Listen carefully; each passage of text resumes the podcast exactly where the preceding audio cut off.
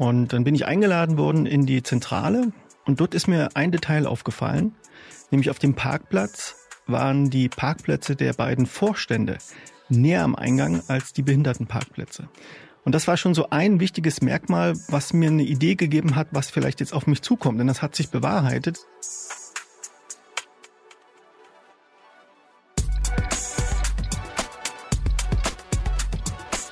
Hallo und herzlich willkommen. Ich bin Antonia Götsch und das ist wegen guter Führung der ehrliche Führungspodcast vom Harvard Business Manager. Und ganz ehrlich, es geht mir ziemlich auf die Nerven, wenn Unternehmen groß das Schild Agilität vor sich hertragen und dahinter stecken dann wieder nur die alten Prozesse und trägen Apparate. Ihr stöhnt gerade, ja, ich glaube, das Problem kennen so einige von uns.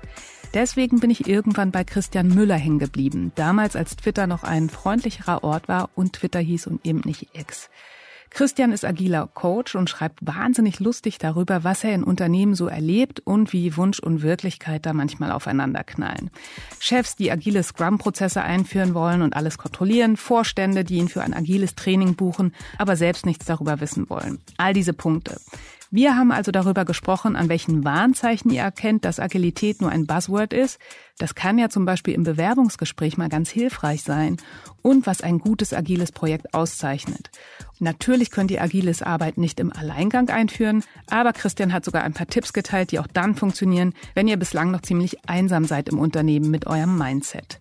Und am Ende haben wir natürlich noch über das große Thema KI gesprochen und was das genau für die Zusammenarbeit bedeutet.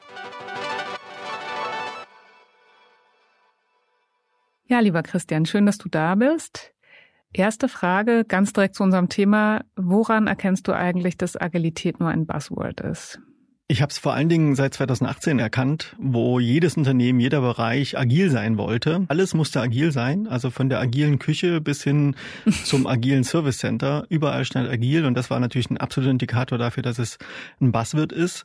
Und heute erkenne ich es daran, dass zwar immer noch alle agil sein wollen, aber wenn ich mir das dann im Detail anschaue, vor Ort anschaue in den Unternehmen, dass eigentlich vieles so ist, wie es immer war, nur bestimmte Begriffe sich verändert haben. Vielleicht kannst du mal so ein bisschen aus dem Nähkästchen plaudern.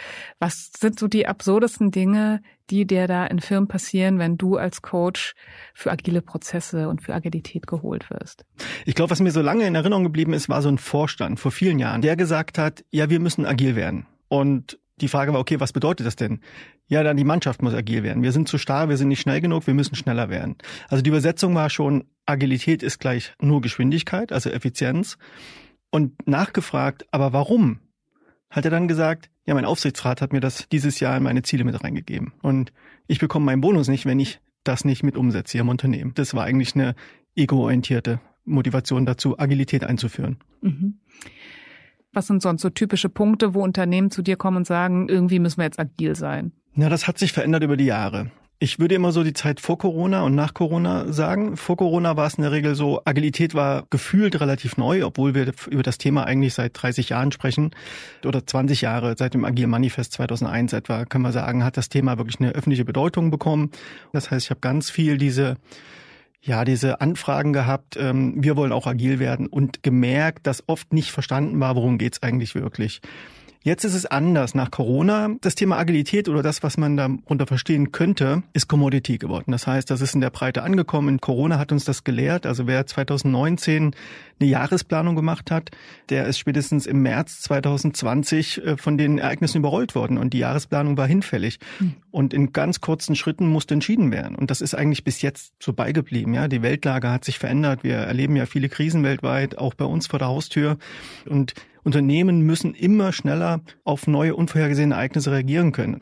Was ich heute aber erlebe, ist ein Stück weit so diese zweite Welle. Jetzt müssen wir es mal richtig machen. Ja, jetzt kommt das Thema KI dazu. Wir haben Krisen, wir haben Versorgungsprobleme. Wirtschaft in Deutschland läuft nicht so gut. Und jetzt merken die Unternehmen, okay, jetzt müssen wir wirklich mal rangehen hier. Wahrscheinlich müssen wir hier wirklich mal auch nicht nur die Effizienz, sondern auch mal die Effektivität uns betrachten. Aber bevor wir da einsteigen, könntest du vielleicht noch mal erklären, wie definierst du agiles Management? Also der Begriff agiles Management ist eigentlich schon ein Oxymoron, weil Management kommt ja aus dem von dem französischen Managere. Also ich halte, ich kann etwas an der Leine führen mhm. und ich kann eigentlich nur etwas an der Leine führen, was ich in irgendeiner Form beherrschen kann oder berechnen kann. Ja, also ich kann alles das managen, wo ich weiß, was ich am Ende rausbekommen möchte. Und dafür ist Agilität eigentlich nicht gedacht. Agilität ist eigentlich für das Unberechenbare gedacht, für Komplexität. Das heißt, wo ich zwar eine Vision oder eine Richtung kenne oder ein Problem habe, was ich lösen möchte, aber mir ist noch nicht klar, wie ich das lösen kann. Und für mich ist Agilität an der Stelle auch diese Überzeugung oder das Bewusstsein dessen, dass wir Zukunft nicht gut planen können. Mhm. Aber wir können gut Daten erheben, wir können gut Experimente anstellen und wir können gut auf nahe Sicht Dinge vorhersehen. Und dazu Schritt für Schritt und immer wieder auf neue Ereignisse reagieren zu können. Und das ist auch ein Stück weit ja eine Einstellungssache, eine Blickrichtung. Die Wahrheit, glaube ich, sieht aber für viele Menschen da draußen noch ganz anders aus, dass eben doch geplant wird und Etats abgegeben werden und Prognosen. Das ist eigentlich ein bisschen wie eine Lotterie, würde ich fast sagen. Also wie, wie kommen wir da eigentlich raus? Erstmal grundsätzlich muss ich sagen, für mich ist das total nachvollziehbar und auch total ähm, verständlich, warum Menschen Dinge kontrollieren wollen, weil es gibt uns Sicherheit. Mhm. Warum wir in Unternehmen Etats haben, warum wir klare Hierarchien haben, warum wir klare Verantwortlichkeiten haben, alles das gibt Sicherheit und das Gefühl immer an den Schaltstellen, wir haben es im Griff, wir haben es unter Kontrolle. Wenn wir aber ehrlich zueinander sind, und die Frage stelle ich sehr häufig, wenn ich in ein Unternehmen komme, wie viele eurer Projekte sind denn eigentlich am Ende so umgesetzt worden, wie ihr das ursprünglich mal geplant habt? Dann sagen mir in der Regel die Leute, naja, zwischen 70 und 0 Prozent. Und je mehr man Richtung Null kommt, umso ehrlicher sind sie dann eigentlich. Mhm. Ja, weil die meisten schaffen das nicht. Und trotzdem bleiben wir dabei und sagen wieder, ich brauche ein Budget, ich brauche einen Termin. Das heißt, wir belügen uns eigentlich. Und um da rauszukommen, das ist ja die Frage, oder woran erkenne ich das ein Unternehmen? Ich merke, wenn ein Unternehmen wirklich ein Problem hat, wirklich ein substanzielles Problem, sei es wirtschaftlich, sei es Absatzmarkt, sei es Technologie oder auch Attraktivität am Arbeitsmarkt, dann ist die Not groß genug in der Regel, um wirklich was verändern zu können. Und dann docke ich in der Regel auch an. Wenn es nur darum geht, jetzt die nächste Management-Methode in irgendeiner Form zu adaptieren, um irgendwie attraktiver nach außen oder innovativ sich nach außen darstellen zu können, dann sagt mir meine Erfahrung, dass das oft eher schwierig beziehungsweise fast unmöglich wird, das eigentliche Ziel, was ja formuliert wird, zu erreichen. Du sagst, musst das ja irgendwie erspüren als Coach. Gibt es Details, auf die du achtest? Wie die Räume aussehen, wie die Menschen sich begrüßen und die dir einen Aufschluss darüber geben, eben ob der Schmerz, so hast du es gerade beschrieben, groß genug ist. Ja, die gibt es natürlich immer so Details. Ich kann mal so ein krasses Beispiel vielleicht mitbringen. Ich habe mal eine Einladung bekommen von einem Vorstand von einem großen Softwareunternehmen, die gesagt haben, wir, ja, wir, wir arbeiten schon lange agil, aber irgendwie funktioniert das nicht gut. Ich bin unzufrieden, das muss besser laufen. Und dann bin ich eingeladen worden in die Zentrale und dort ist mir ein Detail aufgefallen, nämlich auf dem Parkplatz waren die Parkplätze der beiden Vorstände näher am Eingang als die Behindertenparkplätze. Und das war schon so ein wichtiges Merkmal, was mir eine Idee gegeben hat, was vielleicht jetzt auf mich zukommt. Denn das hat sich bewahrheitet. Es war ein sehr autoritär geführtes Unternehmen. Und einer der Vorstände hat sehr stark operativ eingegriffen in die Team, teilweise auf Teamebene. Die haben also, die Mitarbeitenden haben also gelernt, ich kann hier nicht selber entscheiden, auch wenn so getan wird, als wenn wir das könnten. Und deswegen haben die alle Dienst nach Vorschrift gemacht. Mhm. Und das war so ein ganz, ähm, ja, wie ich finde, ganz plastisches Beispiel, so kleines Detail, was das aussagen kann. Ähm, wo ich besonders darauf achte, ist immer, wie aufgeschlossen sind die Menschen, wie ich stelle auch sehr gerne auch unangenehme Fragen, also auch gerade was die Wirtschaftlichkeit betrifft, wie lange könnt ihr noch? Also mhm wann seid ihr nicht mehr wirtschaftlich aktionsfähig? Und an den Antworten merke ich ja auch schon, ob man da wirklich eine Not hat, ob man da wirklich auch den Wunsch zur Veränderung hat und natürlich auch, was ist die Intention überhaupt? Warum wollt ihr das? Was wollt ihr tun? Warum wollt ihr das tun? Weil es einem ja auch systemische Kontexte auch aufzeigt. Ja, mhm. was ist da wirklich los? Und was ist die eigentliche Intention hinter der vorgegebenen Intention? Mhm. Das muss ich ja verstehen können, um herauszufinden, wollen die sich wirklich auf den Weg machen, der ja in der Regel nie leicht ist weil du jetzt gerade auch das Thema Autorität angesprochen hast. Also ich frage mich, gehen Autorität, um mal eine Frage nach der anderen zu stellen, obwohl mir viele Fragen gerade im Kopf sind, gehen Autorität und agiles Management überhaupt jemals zusammen oder agile Führung, nenne ich es jetzt? Ja, da ist halt die Frage, für, über was für eine Autorität wir sprechen. Also natürliche Autorität und agile Führung passt perfekt zusammen. Ja, also ich sage ja auch immer gerne, Führung ist das, was passiert, wenn Menschen dir folgen, auch wenn sie es nicht müssten. Mhm. Und äh, wenn wir uns mal so auf der agilen Methodenebene uns mal anschauen, ja, so sowas wie Scrum, da haben wir laterale Führungsrollen, mhm. die darauf basieren, dass Menschen mir vertrauen, meiner Führungsrolle vertrauen, dass ich gute Entscheidungen mit ihnen zusammen oder für sie treffe. da gibt es keine Hierarchie. Das heißt, die Leute sind nicht vorgesetzt, sondern die müssen eine sozusagen auf Basis ihrer Persönlichkeit, ihrer Erfahrung, all dem, was sie einbringen können, den Job, müssen sie sozusagen darauf hinarbeiten, dass ihr Team, ihre Mannschaft ihnen folgt in den Entscheidungsmomenten. Und das ist, wie ich finde, fast die höchste Form von Führung, wenn einem das gelingt. Und angenommen, wir würden dir so auf der Schulter sitzen, wenn du da ins Unternehmen gehst, wo fängst du denn an, diese Veränderung? Wo beginnt der Weg? Ja, das kommt immer auf den Auftrag an. Ne? Also man kann schon oder ich kann schon auch anfangen auf einer Teamebene, wo man sagen, okay, passt mal auf, lasst uns doch erstmal ein Team, ein Piloten starten.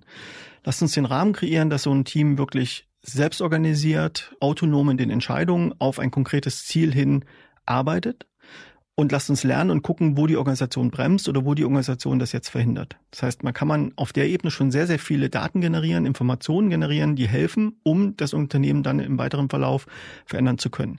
Am besten ist es natürlich immer, wenn man auf Entscheiderebene anfängt. Das ist vollkommen klar. Das heißt, dass die Menschen, die in Verantwortung sind, auch verstehen, was das bedeutet. Also ihr Problem kennen die in der Regel. Ja, mhm. das ist ganz oft an Zahlen ausgerichtet aber dann zu schauen, aber wie kommen wir dahin, dass dieses Problem kleiner wird? Und wenn die Antwort so einfach wäre, dass ich jetzt einfach dir das sagen kann, dann könnte das jeder. Wir können aber Taktiken uns überlegen, und das ist wieder das Thema Agilität, wie wir sozusagen dahin kommen, Erkenntnisse zu generieren, dass deine Organisation, dein Team, deine Mannschaft, dass die in der Lage sind, sich neue Geschäftsfelder oder neue Technologien oder neue andere Absatzmärkte zu erschließen oder die Ineffizienz, die vielleicht auch dazu führt, dass einfach zu viel Geld verbrannt wird, die zu beheben. Auch das ist, glaube ich, ein total guter Punkt, weil ich musste gerade an Menschen denken, die diesen Podcast hören, die ich auch überall immer wieder treffe, auf Konferenzen, auf Meetings und die, wo ich gedacht habe, oh Gott, ich sehe die schon in die Tischkante beißen, weil natürlich hat man das nicht in jeder Rolle immer in der Hand, ob das Top-Management mitzieht. Deswegen hast du vielleicht noch weitere Ideen und wirklich ganz konkrete Schritte, die ich eigenverantwortlich umsetzen kann für mein Team. Das ist jetzt wieder der, der Wunsch natürlich nach dem einen besten Weg, der dann funktioniert. Das, ist, das funktioniert immer da gut, wo es berechenbar ist. Deswegen ist es, tue ich mich immer ein bisschen schwierig mit diesen pauschalen Empfehlungen.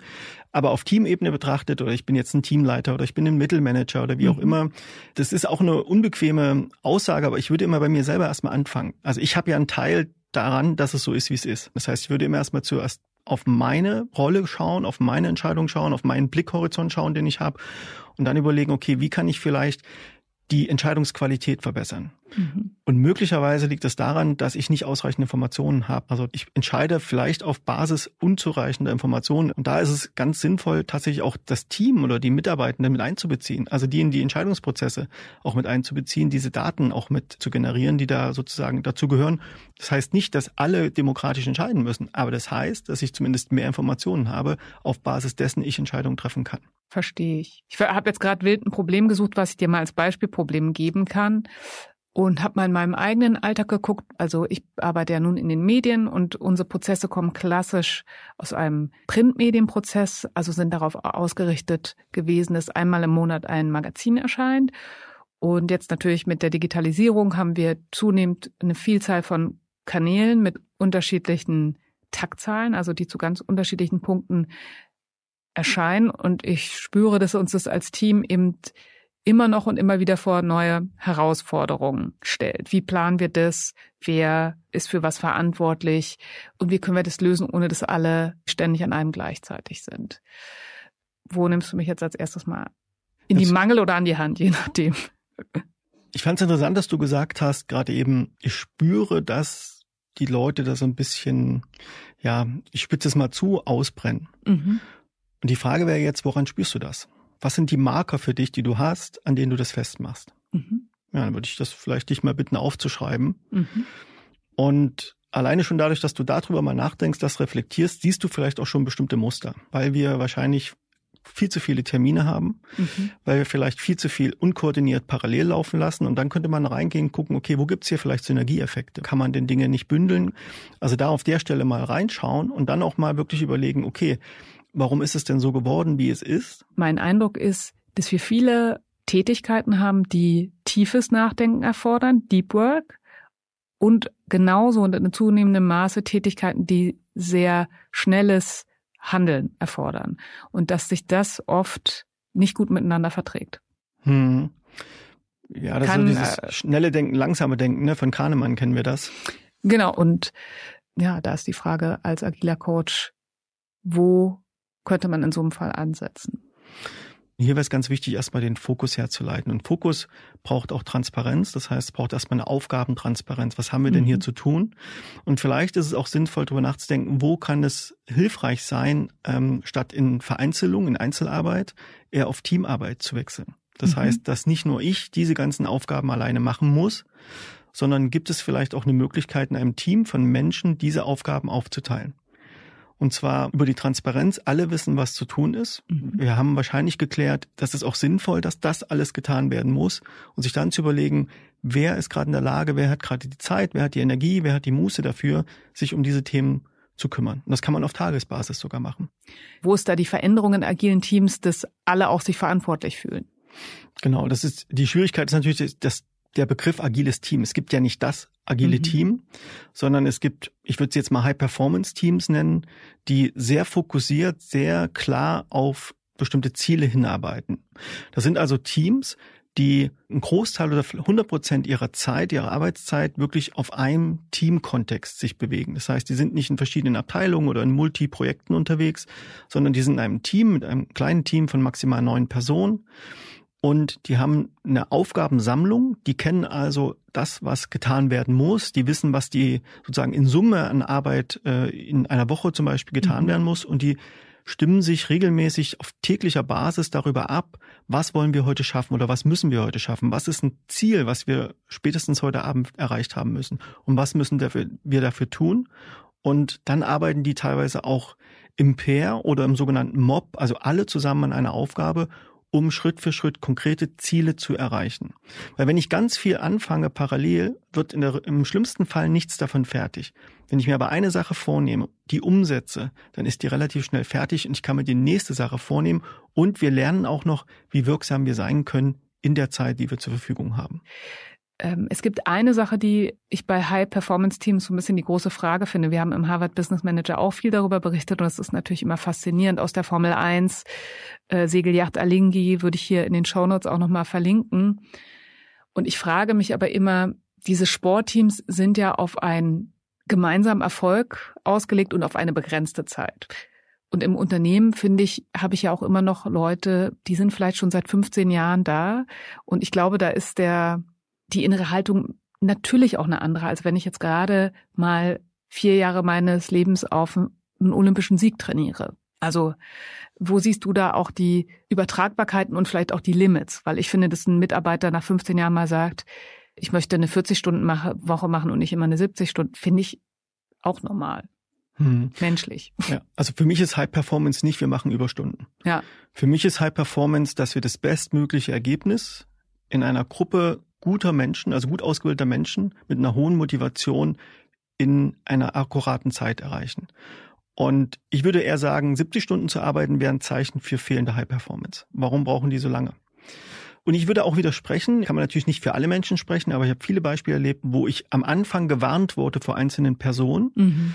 ähm, die ja innerlich gekündigt haben oder mhm. destruktiv sind und so weiter. Und das, wenn man das wieder zurückdreht und ihnen vor Augen führt und sie spüren lässt, dass sie wichtig sind, dass sie auch können, dann können ganz äh, großartige Sachen passieren. Die aller, allermeisten Menschen wollen was Gutes erreichen und wollen auch nicht nur auf der Arbeit die Zeit absitzen. Und dann gucken wir mal eher, was sind das für Rahmenbedingungen, die dazu führen, dass Menschen in so ein Verhaltensmuster reingehen. Und das muss man verändern dann einfach an der Stelle. Absolut. Und ich stimme dir aus ganzem Herzen zu.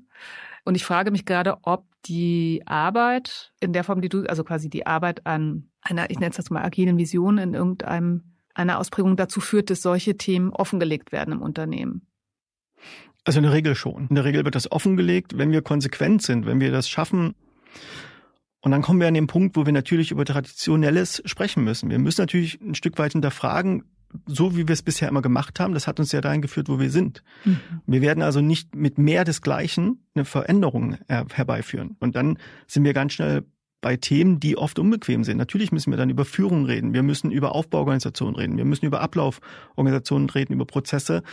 Und da ist es natürlich so, dass es Rollen gibt und Menschen gibt, die ein Stück weit in ihrer vorherigen Macht oder in Befugnissen vielleicht auch Veränderungen erfahren.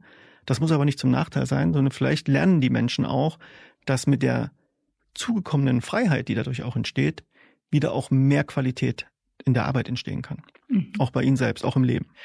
Du kommst ja aus der Softwareentwicklung. Was nimmst du an, wie wird KI unsere Zusammenarbeit verändern? Jetzt hole ich meine Glaskugel raus, die ich ja, mitgebracht habe. Ja. Du hast ja gesagt, das ist eh alles ungewiss, aber wir machen einfach ein munteres Ratespiel genau. jetzt draus. Ja. Also wir haben es ja hier mit einer exponentiellen Entwicklung zu tun. Wir sind jetzt ganz am Anfang.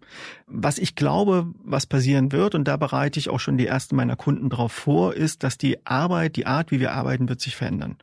Das heißt, wenn wir gerade mal auf das agile Arbeiten schauen, dort sind wir gewohnt, in Iterationen zu arbeiten, zum Beispiel von ein, zwei oder drei Wochen, indem wir uns konkret was vornehmen, das umsetzen, dann prüfen wir das, gucken, was wir geschafft haben und planen die nächste Iteration.